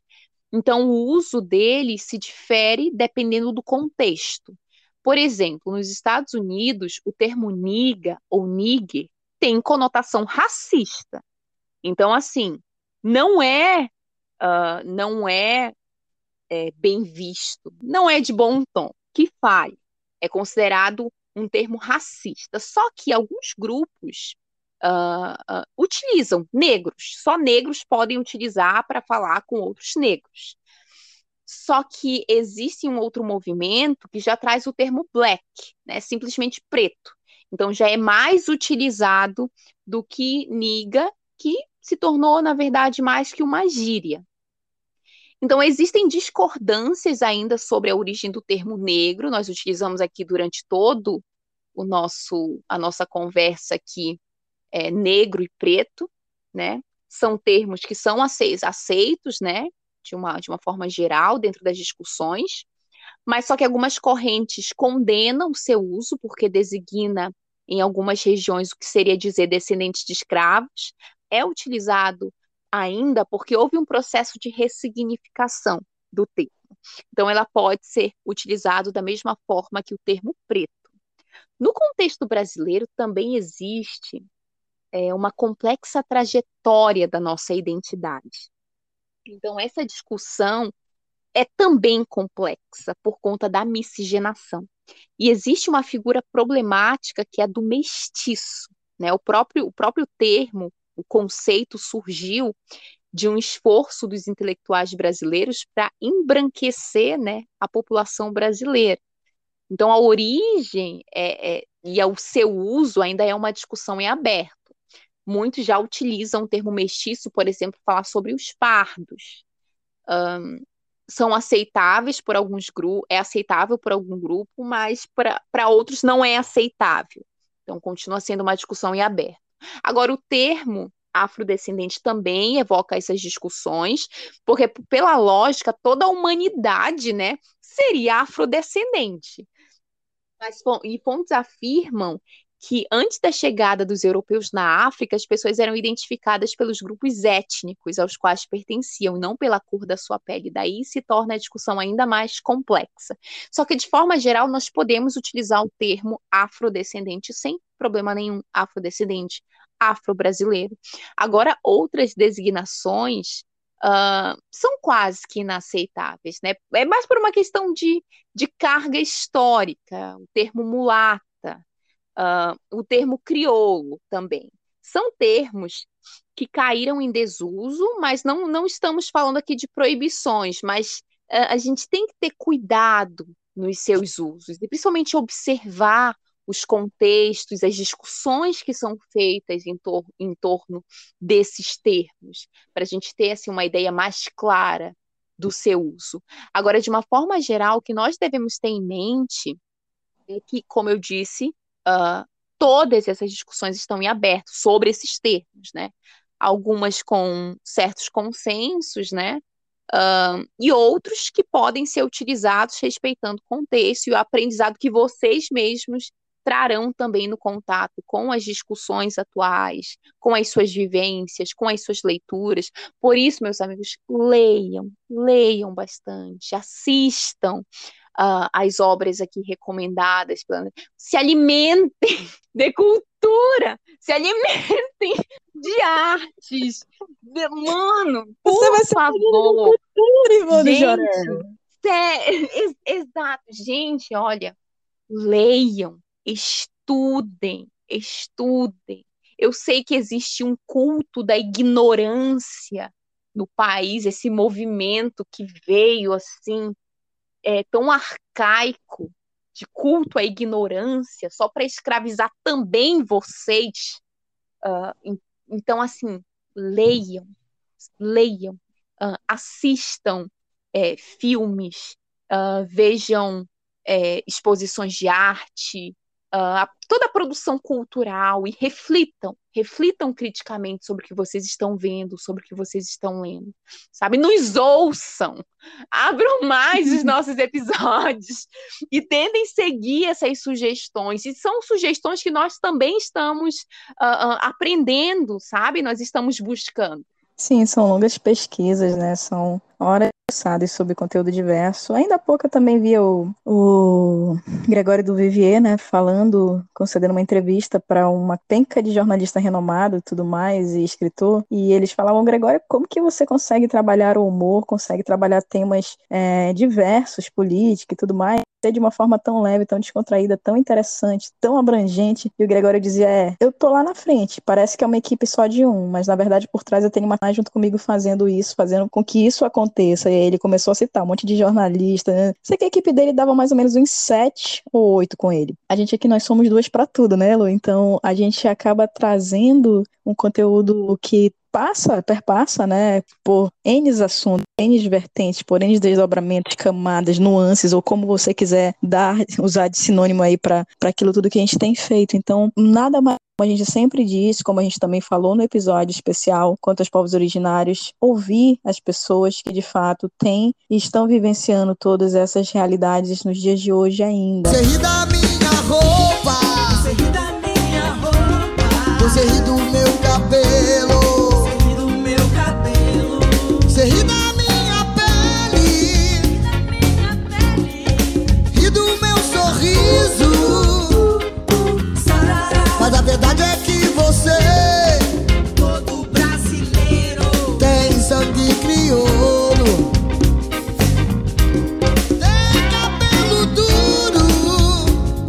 que, é, minha gente?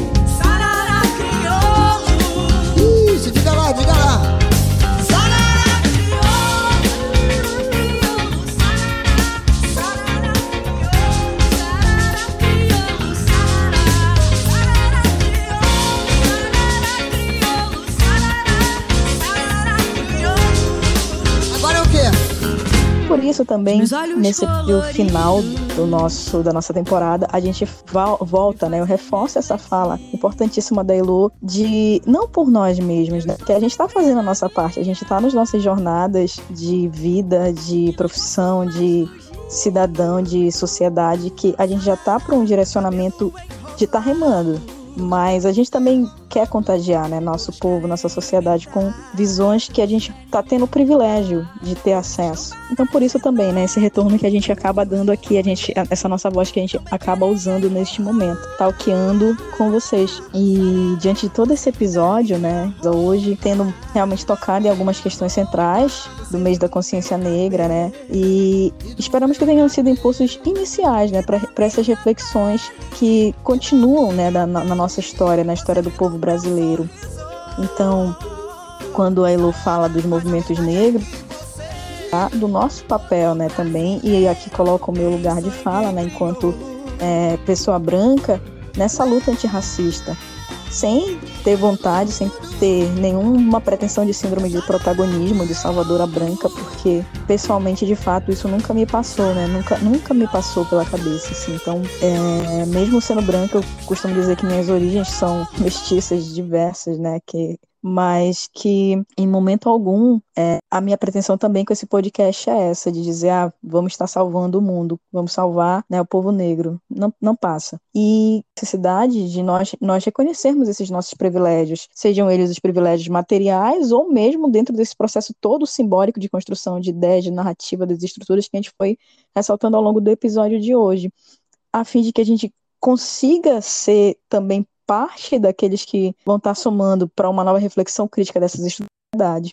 E se a gente não questionar tudo isso, a gente acaba contribuindo né, para a manutenção dessa estrutura, dessa engrenagem, das formas de violência, que vale realmente a gente achar que o nosso lugar está seguro, a nossa posição está segura, se no meu lado, se no outro lado da rua, se descendo asfalto para o morro, e o filme Ódio que você semeia também retrata muito isso, se a gente não entender que é um todo, que é um conjunto, que é interligado, que não existe o out, como eu sempre digo, somos todos, né? Somos todos, somos, somos todos povo, então acaba, acaba sendo necessário a gente parar e dizer, eu preciso fazer a minha parte, eu preciso ser parte daquele que vai ser aquele que vai questionar, que vai separar, que vai entender esse novo modelo de transformação social. Então, para mim, é fundamental também que nós, brancos ou de qualquer outra etnia, qualquer outro, outro sentimento que você tenha quanto à sua identidade, você se una né, nas causas que hoje são urgentes na nossa sociedade, sobretudo a brasileira.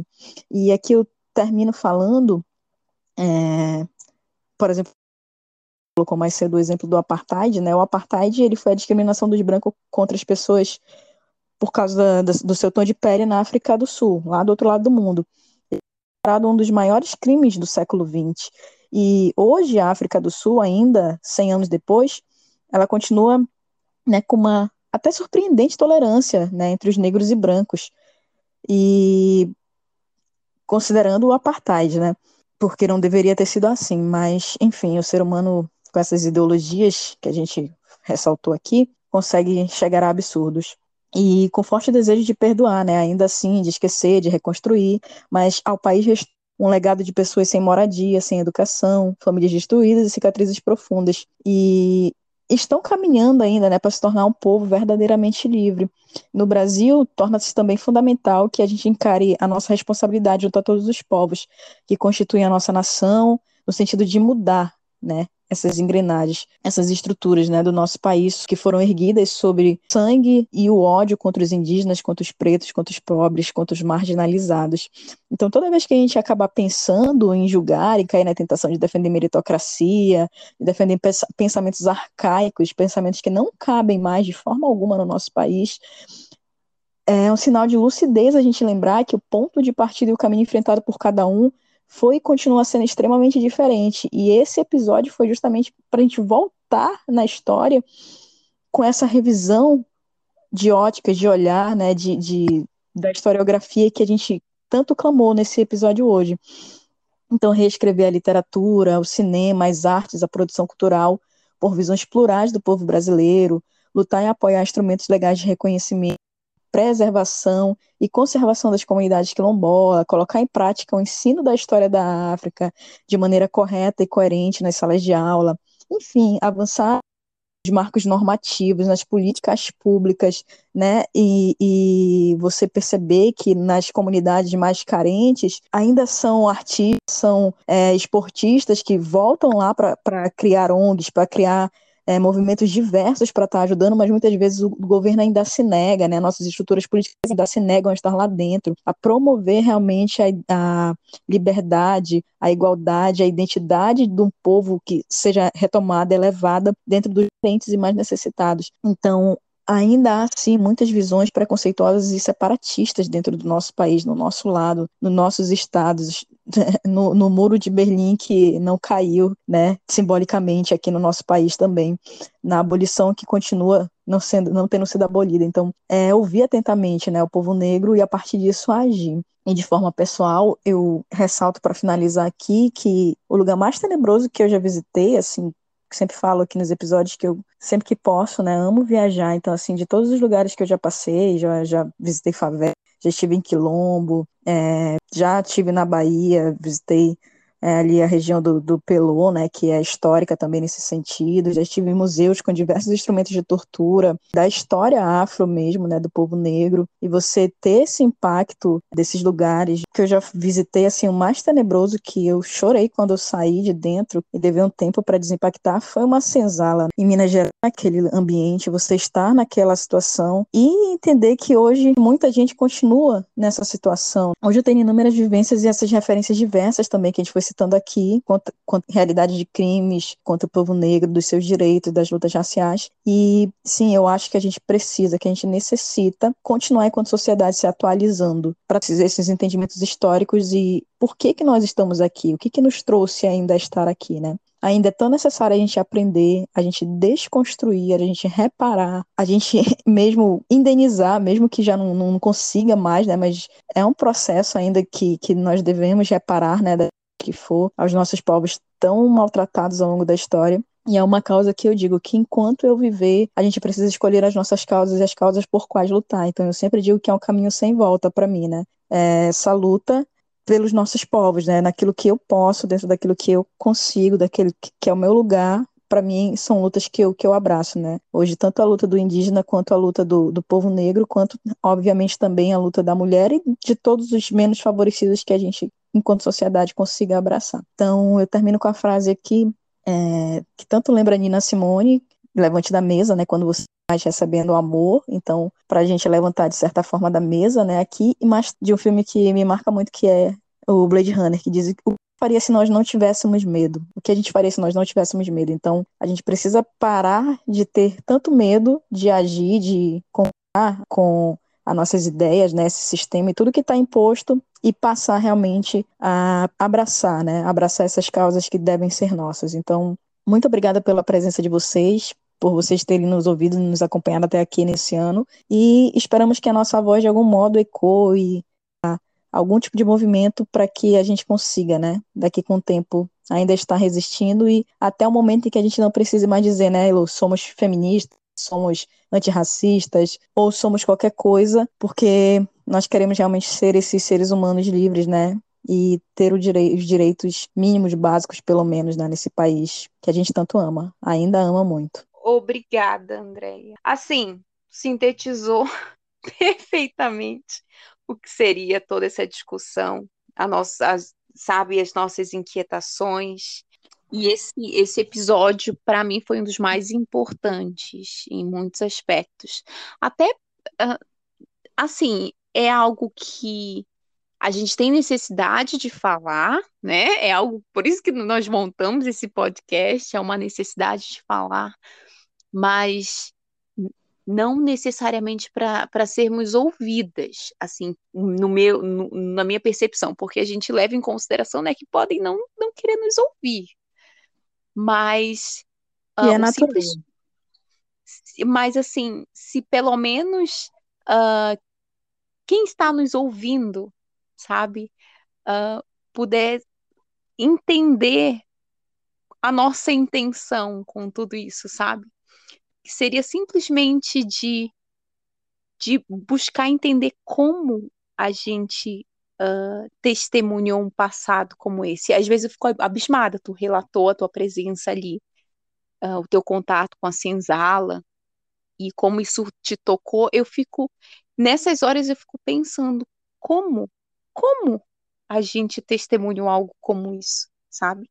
Foram 400 anos de escravidão, 400 anos.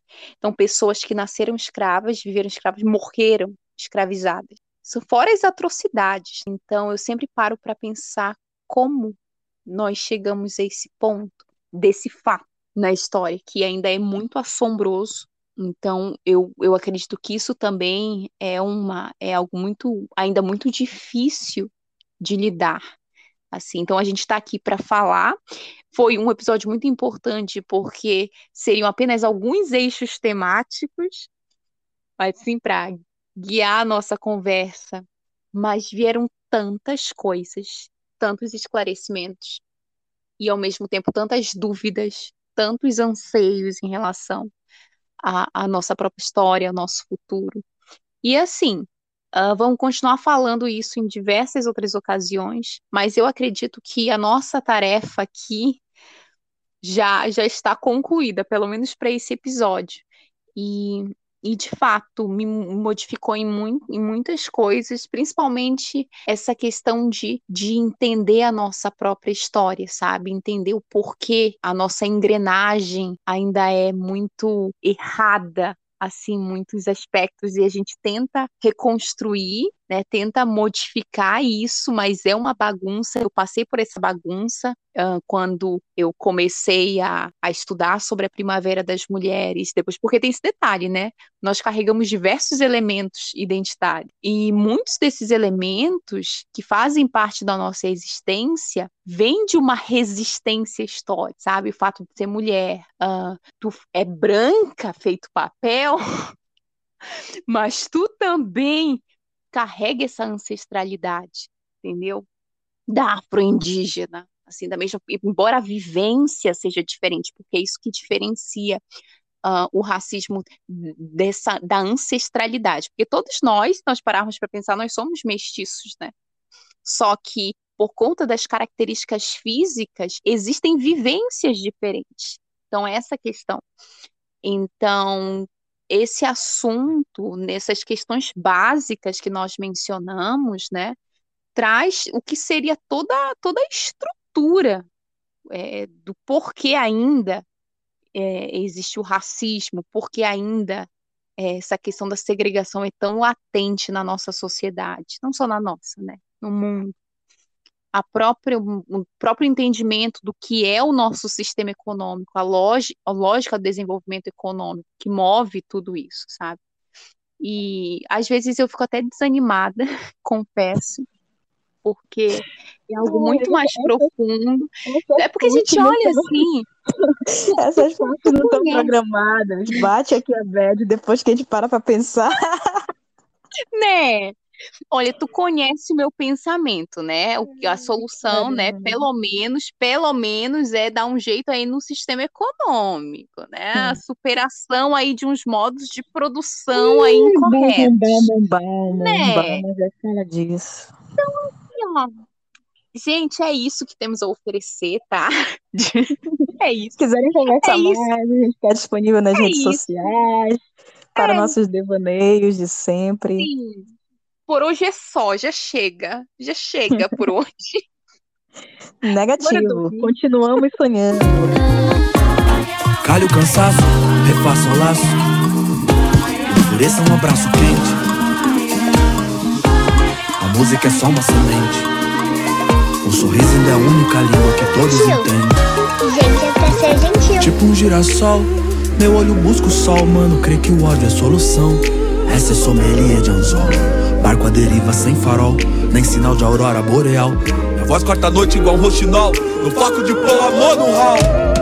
Tudo que bate é tambor, todo tambor vem de lá. Seu coração é o Senhor, tudo é África. Pois em prática, essa tática, matemática falou. Enquanto a terra não for livre, eu também não sou. Enquanto ancestral de quem tá por vir, eu vou. Cantar com as meninas enquanto germina o amor. É empírico, meio onírico, meio quírico, meu espírito quer que eu tire de tua dor. Quer me voltar descarga de tanta luta, a daga que rasga com força bruta. Deus, porque a vida é tão amarga. Na terra que é casa da cana de açúcar e essa sobrecarga frustra o gueto. Embarga e assusta ser suspeito. Recarga que puxa que igual Jesus no caminho da luz todo mundo é preto, é me pois. Embora que o tempo é rei, vive agora, não há depois. Ser tempo da paz como um cais que vigora nos maus lençóis. É um dois, um dois, longe do playboy Como um monte de sonhos, forte como sóis No pronto sem bois, forte como nós. Lembra, a rua é nós. Tudo, tudo, tudo que nós tem é nós. Tudo, tudo, absolutamente tudo. Tudo que nós tem é isso, uns aos outros. Tudo o que nós tem é uns aos outros. Tudo Vejo a vida passar num instante Será tempo bastante que tenho para viver? Não sei, não posso saber. Quem segura o dia de amanhã na mão?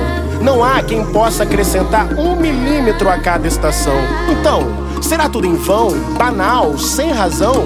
Seria. Sim, seria se não fosse o amor.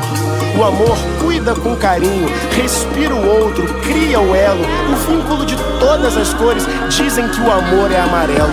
É certo na incerteza, socorro no meio da correnteza. Tão simples como um grão de areia, confunde os poderosos a cada momento. Amor é decisão, atitude, muito mais que sentimento. Alento, fogueira, amanhecer. O amor perdoa o imperdoável, resgata a dignidade do ser. É espiritual, tão carnal quanto angelical. Não tá no dogma ou preso numa religião. É tão antigo quanto a eternidade. Amor é espiritualidade, latente, potente, preto, poesia. Um ombro na noite quieta, um colo para começar o dia. Filho, abrace sua mãe. Pai, perdoe seu filho. Paz é reparação, fruto de paz. Paz não se constrói com tiro, mas eu miro de frente a minha fragilidade. Eu não tenho a bolha da proteção. Queria eu guardar tudo que amo no castelo da minha imaginação, mas eu vejo a vida passar num instante. Será tempo bastante que tenho para viver? Eu não sei, eu não posso saber. Mas enquanto houver amor, eu mudarei o curso da vida. Farei um altar para comunhão. Nele eu serei um com o mundo até ver o ubuntu da emancipação, porque eu descobri o segredo que me faz humano. Já não está mais perdido o elo. O amor é o segredo de tudo e eu pinto tudo em amarelo.